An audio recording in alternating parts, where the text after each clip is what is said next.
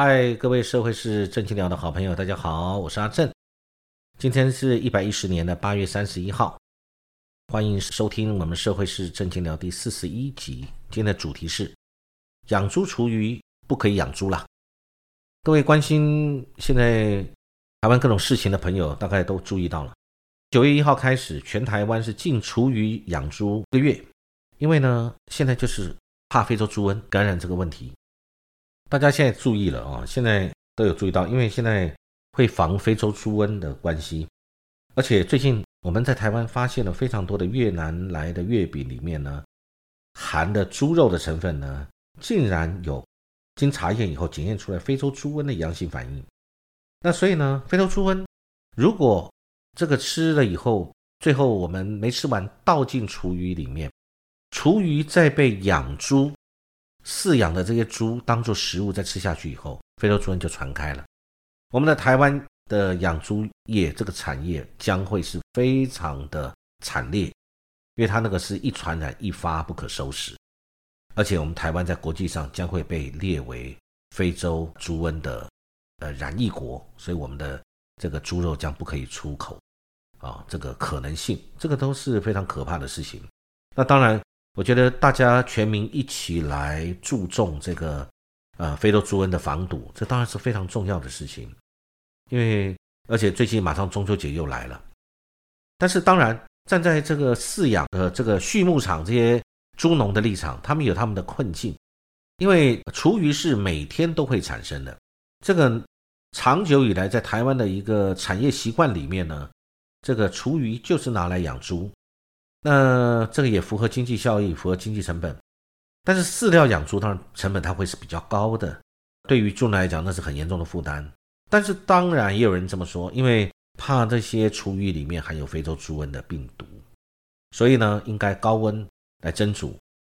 但是这个是不是符合食物，这个见仁见智。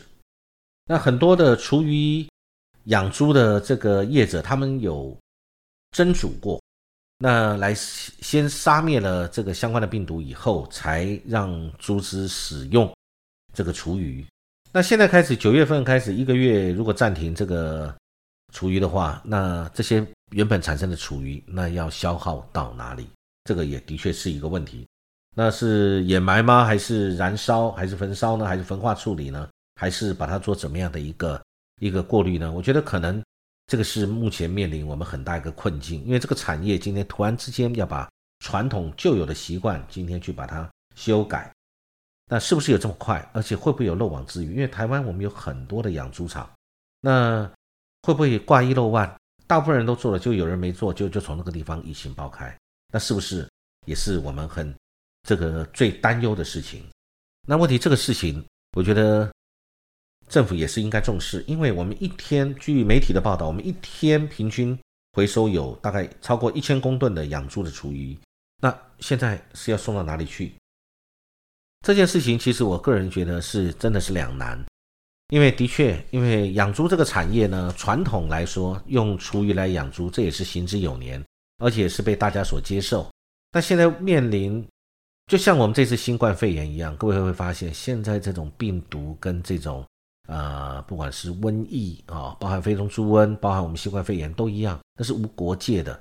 任何一个破口一破，那么就会造成严重的影响。那新冠肺炎是造成人命、经济、人命的损失，经济的这个萎缩。非洲猪瘟造成的是整个养猪产业的一个危机，甚至会把整个产业消灭，这是非常危险的。那但是现在该怎么办呢？我觉得这个就是要靠政府。要有魄力，就能够想办法，能够让养猪业者也能够生存下去，大家共度难关，而不是喊喊口号。要跟业者扩大的来座谈，找出一个方式，然后用有效的方法，政府给予补助。目前我看媒体，我的观察，目前是每头猪它的补贴饲料有有一些钱，就是暂停厨余养猪的这个期间，配合使用饲料的，它每头猪补贴饲料差额是五百元。如果说你以后转型不再使用厨余来养猪了，那可以获每头猪两千五百元的补助。好，我们就先讲这个补助，这个补助到底对猪农是有帮助的，还是猪农真的能够让猪农来转型以后不使用厨余。那如果不使用厨余了，因为这种鼓励措施让他不使用厨余，那不使用厨余之后，那现有的厨余该怎么处理？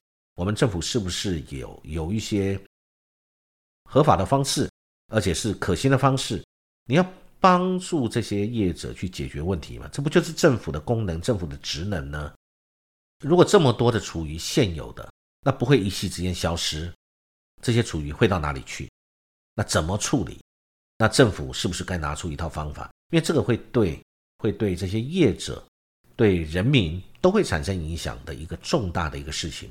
虽然现在新冠肺炎很严重，但是这个猪瘟这个事情也是非常严重的一个事情，呃，也是非常需要我们重视的事情。那政府现在对于这种违规会处罚。像这种业者养猪场，最高会罚一百万；如果违规厨余养猪，最高要罚三百万；乱丢厨余会处实刑事的这个责任呢，乱丢厨余可处一到五年的徒刑，并科罚款、罚金。所以这个是很严重的事情。那面对这样的一个情形，我们该怎么处理？你看，一天厨余有一千多公吨，那呢？但是九月一号你禁止了。这个养猪场使用，而且你也不可以乱丢，你不可以说养猪场不用，你自己跑去乱丢也不可以。那该怎么办？那去堆肥吗？堆肥是不是？我看了媒体有讲，堆肥也是一个方式。那能足够吗？每天一千多公吨去做堆肥，哪边堆得下？这事情也是很重要的。我很期待我们的政府对这种产业上遇到的问题的时候，尤其是一个国际性的、一个全面性的、一个产业型的一个问题。真的应该把它规划一个分阶段、循序渐进、有效执行的永续方法的目标，然后再去定它的执行手段、执行过程、执行方法。有些事情不是政府就两句话就决定了，就把一个产业很轻率的去做一个这个产业该怎么做。业者最了解，业者最了解自己的关系在哪里。消费者，消费者。也很关心自己的权益会不会被业者所侵害。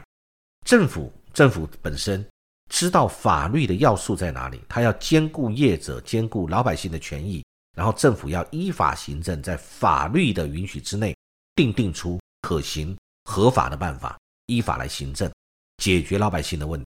我觉得目前有关非洲猪瘟可能侵入台湾，对猪农造成的影响，对于这个厨余。处理造成的影响，因为它跟我们家户每家人都有关系，跟可能甚至会影响到我们每一个家庭未来你在丢厨余的时候的方法、数量、手段、时间等等都有可能。